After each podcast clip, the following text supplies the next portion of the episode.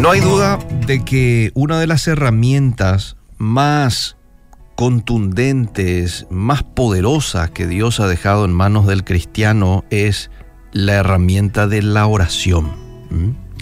La lectura bíblica también es muy importante, pero la oración cumple un papel muy importante dentro de la vida cotidiana de un cristiano. ¿Y qué es lo que es la oración? Es la conversación con el Todopoderoso, así como lo harías con un amigo, con un familiar. Es una comunicación bilateral de ambas partes. Ya hablo yo, pero también le dejo hablar a Él. Y a través de la oración Dios permite que usted y yo nos descarguemos de todo lo que nos aflige, de todo lo que te roba la paz. Lo podés descargar a través de la oración. Y también a través de la oración es que Dios te alienta, es que Dios te renueva, es que Dios te da el gozo y la paz que necesitas. Ahora, la oración bíblicamente podría tener estorbos.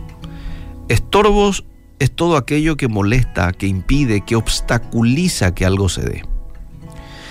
Y uno de los estorbos que podría tener la oración, tu oración, mi oración, es la falta de confesión de cualquier pecado. En el Salmo 66, 18, el salmista dijo, si en mi corazón hubiese yo mirado a la iniquidad, el Señor no me habría escuchado. Ahora, en este versículo, la palabra mirado viene del hebreo ra. ¿Y sabes qué significa? Aprobar, gozar, gustar. Entonces, no se está refiriendo a una acción, sino más bien a si estamos aprobando malos pensamientos y peor aún, si nos estamos alimentando de ello. Entonces podríamos decir, por ejemplo, eh, traduciendo ahí mirado, si en mi corazón hubiese yo aprobado la iniquidad, si en mi corazón hubiese yo gustado de la iniquidad, el Señor no me hubiera o no me habría escuchado. Entonces, para que quede nomás una cuestión clara, estamos ocasionando un estorbo a nuestras oraciones cuando aprobamos la iniquidad. El famoso no voy a hacer, pero voy a pensar. Voy a disfrutar de este pensamiento y me tomo el tiempo para disfrutar del pensamiento que yo digo, no, no, pero no voy a llevarlo a la acción, hasta el pensamiento nomás lo voy a dejar. Eso es aprobar, es gustar algo que desagrada a Dios, pecado. Por eso siempre es importante antes de empezar a orar, eh, para iniciar nuestra comunión con Dios, le pidamos perdón si en nuestra mente y corazón hemos alojado ideas, sentimientos, intenciones que a Él no le agrada. Y si tenemos que confesar algo a alguien, ya sea a nuestro pastor, nuestro cónyuge, algún pecado que me está quitando la paz o que pueda ser utilizado por el enemigo como acusación, pues con inteligencia, quizás con ayudas de otros, hagámoslo, buscando siempre el momento adecuado, la sana estrategia para poder confesar y sentirnos mejor. Eh, hay varios textos que hablan de que nuestra iniquidad hacen división entre Dios y nosotros. No me alcanza el tiempo para mencionar otros versículos, pero lo, menciono Isaías 59, 2. Podés anotar y luego lo ves con mayor detenimiento. Isaías 59, 2. El segundo obstáculo que puede tener nuestras oraciones es el rencor o falta de perdón a mi prójimo rencor o falta de perdón. Fíjate lo que dice Marcos 11:25, y cuando estéis orando, perdonad si tenéis algo contra alguno, para que también vuestro Padre que está en los cielos os perdone a vosotros vuestras ofensas. Porque si vosotros no perdonáis, tampoco vuestro Padre que está en los cielos os perdonará vuestras ofensas. Cuando yo digo o cuando yo pienso no le voy a perdonar a fulano, ¿no tenés derecho de pedir el perdón de Dios?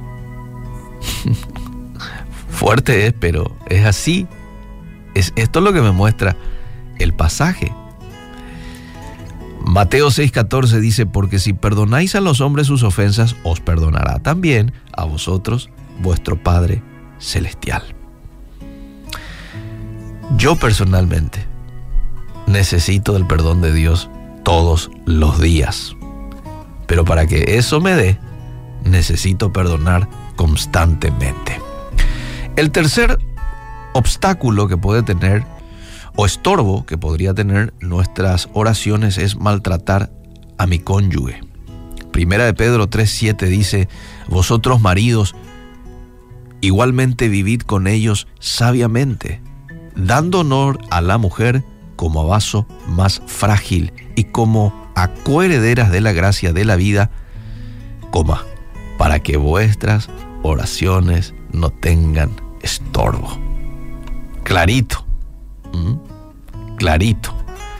Cuando a mi esposa no la trato con el respeto que se merece, no la trato como a un vaso frágil, como me muestra la palabra, eh, lo es, eh, entonces estamos generando un estorbo a nuestras oraciones. Y por último, por último, en realidad tengo más estorbos, pero el tiempo no me da, quiero mencionar el estorbo número 4. ¿Y sabes cuál es? La avaricia. La avaricia. Y te cito el pasaje en donde dice esto, Proverbios 21:13, el que cierra su oído al clamor del pobre, también él clamará y no será oído.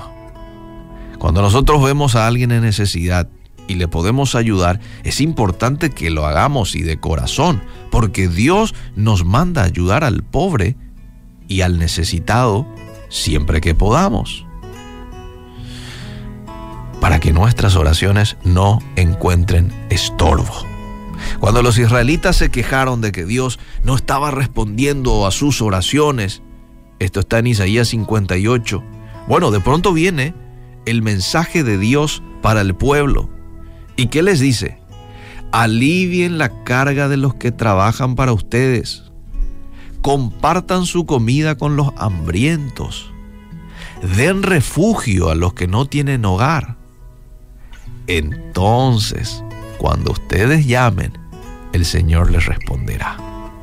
Así que la avaricia también podría ser o podría estar generando un estorbo a nuestra comunión, a nuestra oración, a nuestra relación con Dios. Que Dios nos ayude, nos limpie de toda maldad y su Espíritu Santo pueda estar trabajando en nuestras vidas en ese proceso de transformación de adentro para afuera.